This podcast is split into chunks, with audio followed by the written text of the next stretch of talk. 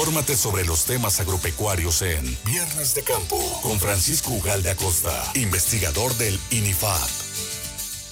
Paco Ugalde, adelante, buen día. Buen día, Jorge, Laura y al campo de Más Latina. El tema temporada de lluvias, riesgo de deslaves en zonas rurales y urbanas. Hace 10 años el huracán Car afectó a 86 municipios de Veracruz, provocando, entre otros daños, 121 deslaves y más de un millón de personas damnificadas. Por mencionar algunos datos, en el territorio nacional la pérdida de suelo por erosión hídrica causada por las lluvias o procesos naturales y la actividad humana es de 42%.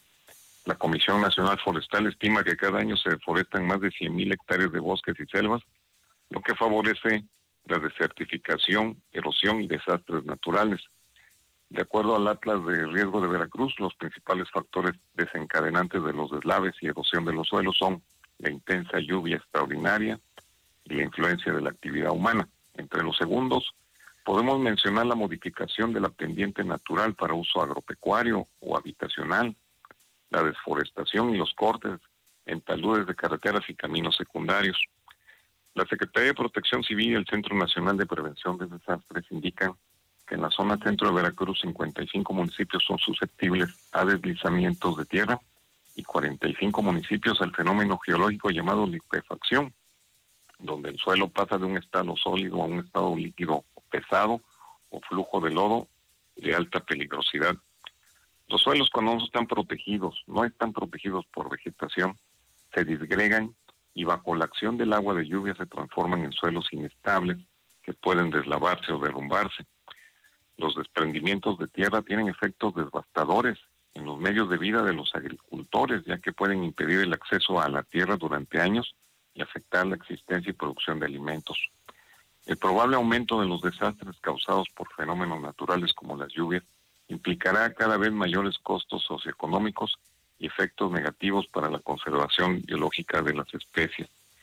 Casi siempre los deslizamientos de tierra son provocados por factores atribuibles a la actividad humana, asociados por supuesto a excesos de lluvia y a fallas naturales de los terrenos, como son la deforestación en los cerros y montañas, principalmente en aquellas regiones que están ubicadas con alta condición de pendiente, nulo o escaso uso de prácticas de conservación en suelos donde la actividad agropecuaria.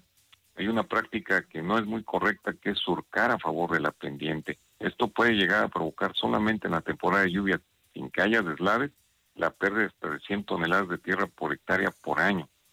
La excavación y remoción de tierra en terrenos con pendientes es una de las principales causas, y más si son suelos arenosos desprotegidos o limas o limos que son susceptibles o vulnerables a desprenderse.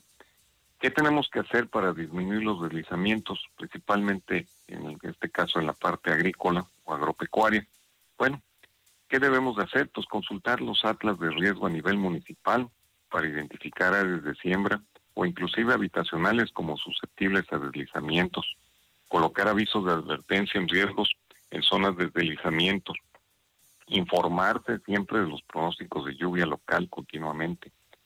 Pero ahora, en esos lugares, ¿qué debemos de hacer? Sembrar especies vegetales especializadas con abundancia de raíces que sujeten el suelo y disminuyan el riesgo de estos desprendimientos. Establecer muros vivos con barreras de plantas en curvas de nivel que disminuyan la velocidad del agua y arrastre de partículas en la superficie. Existe tecnología para esto. No realizar quemas en zonas montañosas. Evitar el sobrepastoreo del ganado.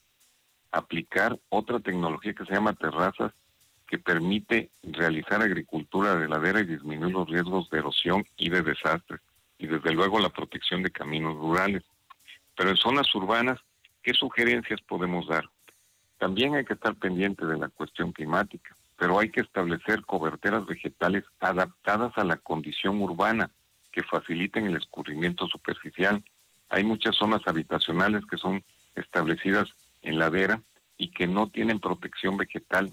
A veces el recurrir a, a puro cemento puede ocasionar altos riesgos construir sistemas de zanjas revestidas de algún material, pero paralelamente protegidas con vegetación para dirigir el agua captada en las partes bajas o dirigir hacia las partes bajas. Establecer barreras vegetales combinadas con muros muertos que disminuyan la velocidad del agua y el arrastre de tierra. La estabilidad de los suelos es de altísima importancia para la seguridad de la población humana, pero tiene un gran impacto en la producción y conservación de los ecosistemas. Es recomendable que especialistas en clima, agroecología, ingeniería y protección civil deberán definir sistemas de bioingeniería que contribuyan a prevenir y reducir los deslizamientos de suelos durante la temporada de lluvias. Esta es mi recomendación, mis sugerencias para esta temporada de lluvias, que definitivamente vemos que puede ser pues muy abundante y hay que estar prevenidos, Jorge y Laura. Oye, Paco, es todo un tema y luego no le ponemos atención. Desgraciadamente hay accidentes, hay pues, vidas que lamentar por, por este tipo de circunstancias y qué bueno que, por ejemplo, das todas estas recomendaciones y tener en cuenta que hay especialistas, que hay científicos incluso que se dedican precisamente a esto, a que no haya este tipo de situaciones que, insisto, lamentablemente se llevan vidas. Así es pues esas son una serie de, actividades que podemos hacer y tratar de disminuir, pero siempre estar alertas, informados de los avisos de protección civil y de los pronósticos de lluvia, porque eso nos puede ayudar a evitar precisamente la pérdida de, seres humanos y también de los ecosistemas. Pues ese es mi tema, Jorge y Laura y amigos de Más Latina. Cuídense y muy buenos días. Y excelente. Muchísimas gracias al ingeniero Francisco Javier Ugalde Acosta, investigador del INIFAP del campo experimental Cotaxla en nuestros viernes de campo.